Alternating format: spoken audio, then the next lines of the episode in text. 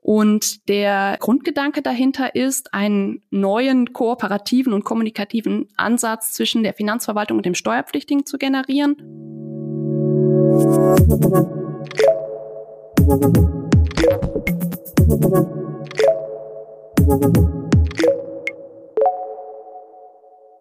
Hallo liebe Zuhörer, herzlich willkommen zu einer neuen Folge des Ebner Stolz Mittelstandstalks.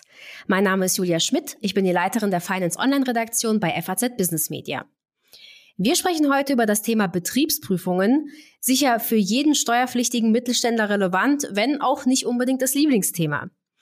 Es gibt da einige Probleme, kennen Sie vielleicht auch aus eigener Erfahrung und viele Unternehmen sowie Berater fordern schon lange ein neues Mindset für Betriebsprüfungen. Auch die Ampelkoalition ist jetzt auf diesen Zug aufgesprungen. Sie will Steuerprüfungen modernisieren und beschleunigen. Der Gesetzgeber wurde bereits aktiv und bezieht dabei auch Steuerkontrollsysteme mit ein.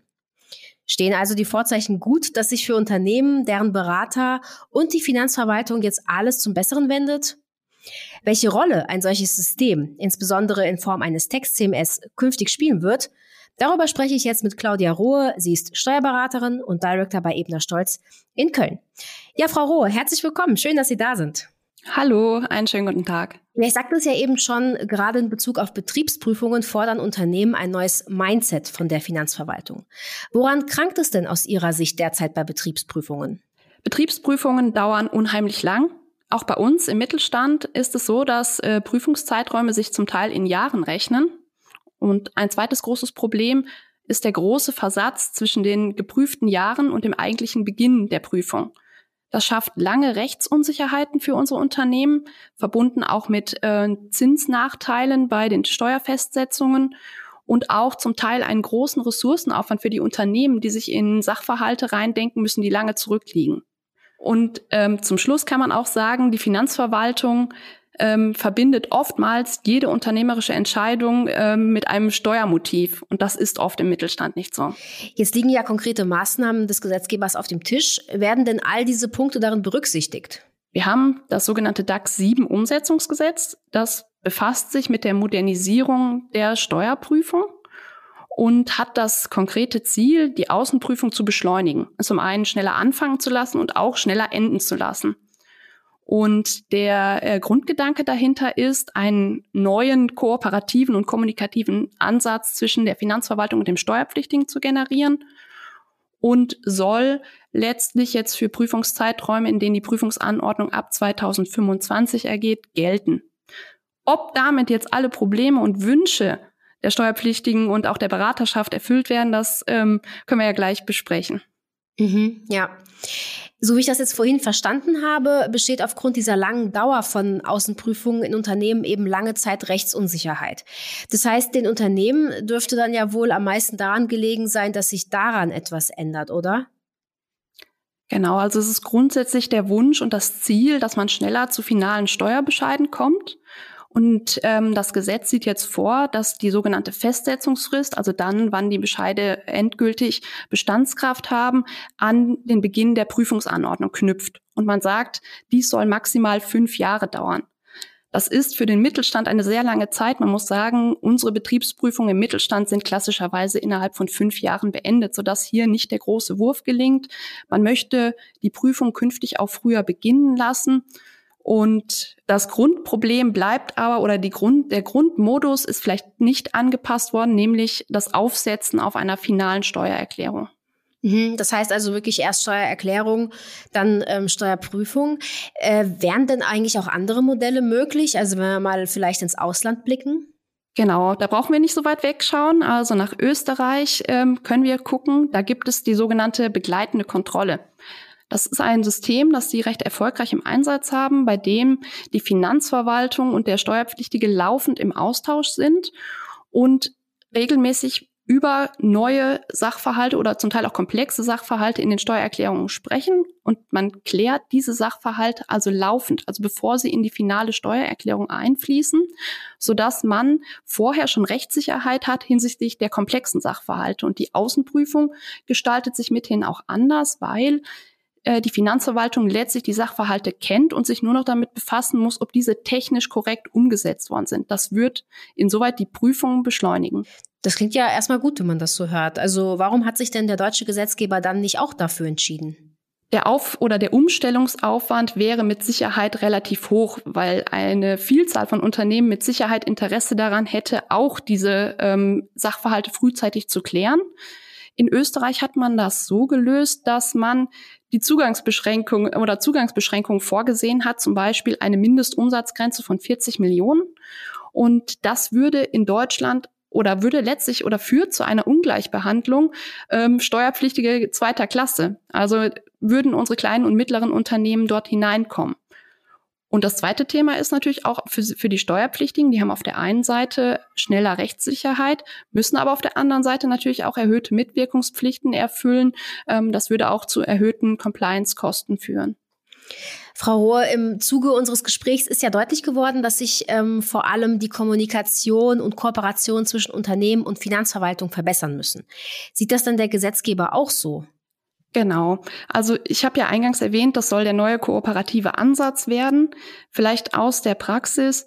Auch jetzt sind viele Steuerpflichtige und wir als Berater bemüht um einen harmonischen und kooperativen Ansatz mit der Finanzverwaltung. Das stand auch, da stand die Tür bislang auch nicht zu. Ähm, das erleichtert immer oder Kooperation erleichtert in der Regel beiden Seiten die Betriebsprüfung. Es gab aber keinen verbindlichen Rahmen dafür und der Gesetzgeber hat jetzt dies nun definiert und sagt, Steuerpflichtige und Finanzverwaltung sollen miteinander sprechen. Und worin liegen für die Unternehmen die Vorteile, wenn solche Rahmenbedingungen festgelegt werden? Die Betriebsprüfung wird letztlich für die Steuerpflichtigen so zu einem planbaren Projekt. Sie werden vorher erfahren, was in etwa der Prüfungsrahmen ist, was vielleicht Prüfungsfelder sind. Man kann ähm, Parameter definieren, wie oft man miteinander spricht und vielleicht auch ähm, so sicherstellen, dass Prüfungsfeststellungen nicht zu einer großen Überraschung in der Schlussbesprechung werden, sondern frühzeitig geklärt und ähm, eingetaktet werden können. Ja, und was passiert, wenn ein Unternehmen sich auf solche Rahmenbedingungen nicht einlässt? Also zum Beispiel, weil es die Fristen für die Beantwortung von den Prüferanfragen für zu kurz hält? Also hört dann die Kooperation einfach auf? Genau, also auch für dieses Modell hat der Gesetzgeber sich etwas überlegt. Es gibt das sogenannte qualifizierte Mitwirkungsverlangen. Und hier kann jetzt der Steuerpflichtige verpflichtet werden, innerhalb von einem Monat Unterlagen bereitzustellen oder Informationen ähm, vorzulegen. Und ähm, der, der Knackpunkt daran ist, dass die Finanzverwaltung nun ein Mitwirkungsverzögerungsgeld festsetzt, wenn der Steuerpflichtige nicht binnen dieser Frist liefert, binnen einem Monat. Und dann wird pro Tag 75 Euro fällig. Und ähm, als Bonbon on top ähm, sieht es auch noch vor, die Festsetzungsfrist um ein Jahr zu verlängern. Ich sagte eingangs, wir sprechen über fünf Jahre. Ähm, würde man jetzt hier ähm, säum säumig werden, hätte man direkt eine einjährige Verlängerung. Mhm. Ja. Jetzt haben Sie ja vorhin schon erwähnt, dass es auch bei der Digitalisierung hakt. Woran liegt es denn, dass Deutschland hier, also auch im Vergleich zu anderen Ländern, eher hinterherhinkt? Wir haben eine Digitalisierungsstudie gemacht zusammen mit der FAZ Business Media und haben auch mit einem Vertreter der Finanzverwaltung dazu gesprochen. Und er sieht mehrere Punkte. Ein Hauptthema ist die föderale Struktur in Deutschland. Also die Finanzverwaltungen sind in den Ländern autonom unterwegs, setzen zum Teil unterschiedliche Technologien ein, sind auch unterschiedlich weit in, in deren Einsatz. Das heißt, der Steuerpflichtige ist äh, unterschiedlich konfrontiert mit verschiedenen Methoden. Ähm, wir haben in Deutschland natürlich zusätzlich die Datenschutzgrundverordnung, das Steuergeheimnis, was es nicht einfacher macht, im Austausch flexibel zu sein. Und wenn man einen Wunsch äußern könnte, dann wäre das ja zum Beispiel eine bundeseinheitliche Austauschplattform, sodass man einen Modus finden würde, in dem man standardisiert in beide Richtungen Prüfungsanfragen, Prüfungsantworten und Prüfungsberichte teilen könnte. Ja, das wäre ja in der Tat schön. Aber ich bin dann noch ein bisschen skeptisch. Was meinen Sie denn? Also gelingt nun hier so der große Wurf und katapultiert sich die Finanzverwaltung quasi ins digitale Zeitalter? Ja, also das Gesetz sieht auch insoweit Fortschritte vor. Also man darf künftig ähm, die Schlussbesprechungen auch digital ähm, halten und auch den Prüfbericht digital verteilen. Das ist etwas, was die Finanzverwaltung aussuchen kann. Das kann der Steuerpflichtige nicht einfordern. Aber ob das jetzt Punkte sind, mit denen wir katapultartig in die aktuelle Zeit kommen, sei vielleicht dahingestellt. Am Ende sind es ja die Unternehmen, die die Daten liefern müssen. Das heißt, sie sind in der Bringschuld. Äh, das ist ja durchaus ein aufwendiges Unterfangen. Ähm, inwiefern können denn hierbei Tax Compliance Management Systeme vielleicht helfen? Ja, also Text Compliance Management Systeme sind ja in den letzten Jahren äh, massiv in dem Mittelstand auch äh, ausgebreitet worden und können jetzt auch bereits Gegenstand einer Außenprüfung sein. Also dem Grunde nach ist das nicht neu. Der Gesetzgeber sieht jetzt vor, dass wir hier die Bedeutung künftig von Text Compliance Management Systemen verstärken und auch, dass die Finanzverwaltung den Umgang mit diesen Systemen lernt. Und zwar wurde jetzt eine neue Erprobungsphase eingeführt.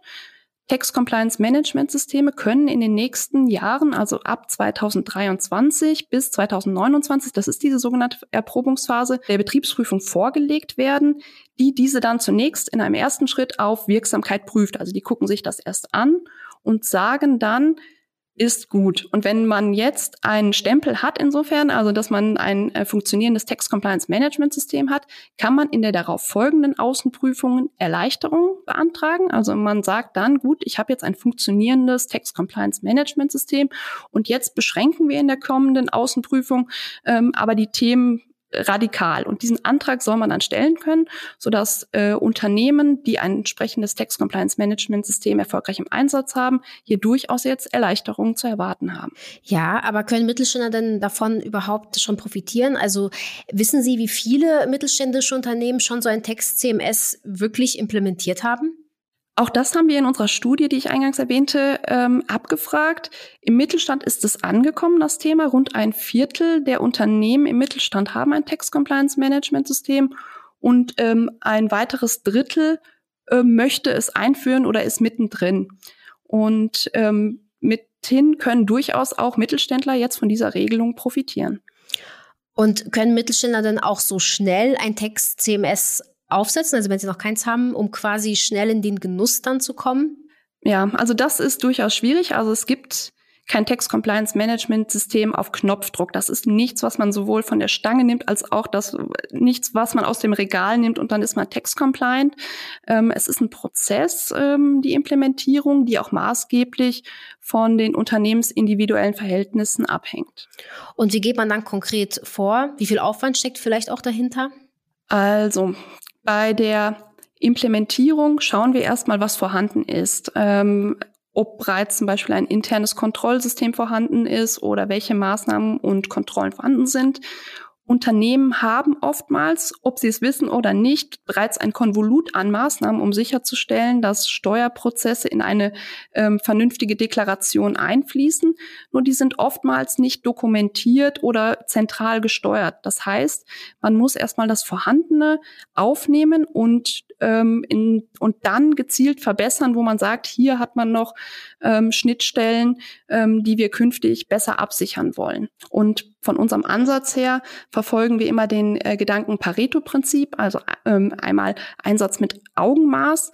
Ähm, und im Mittelstand würde es sich anbieten, zunächst die Zentralprozesse anzuschauen, also dort, wo man große Steuervolumina ähm, bewegt, dass man die erstmal sicherstellt, sodass man mit einem vergleichsweise kleinen Aufwand zunächst große Themen abdeckt. Dann ist man aber noch nicht fertig, aber so kann man ähm, zentrale Schritte schon mal relativ schnell erreichen.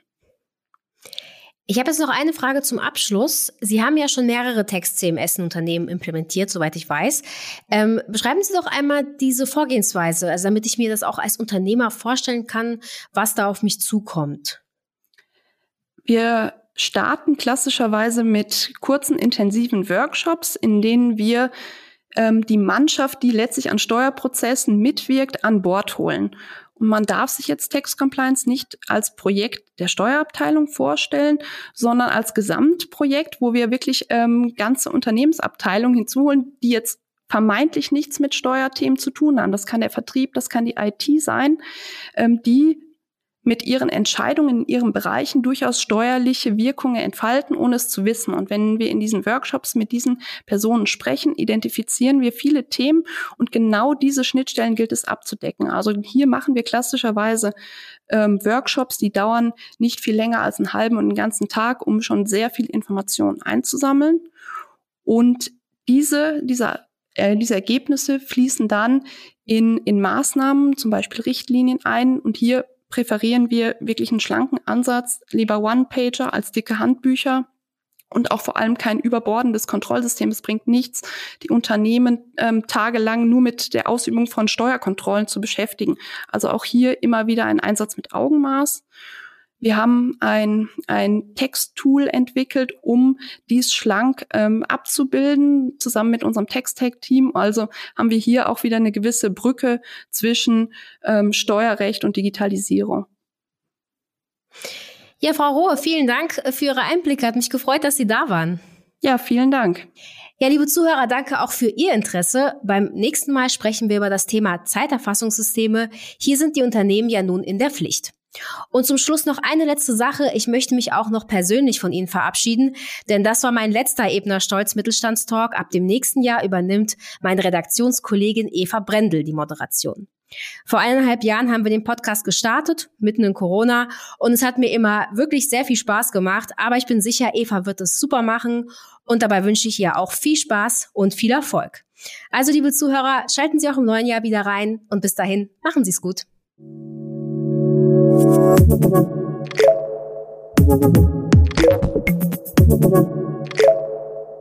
you.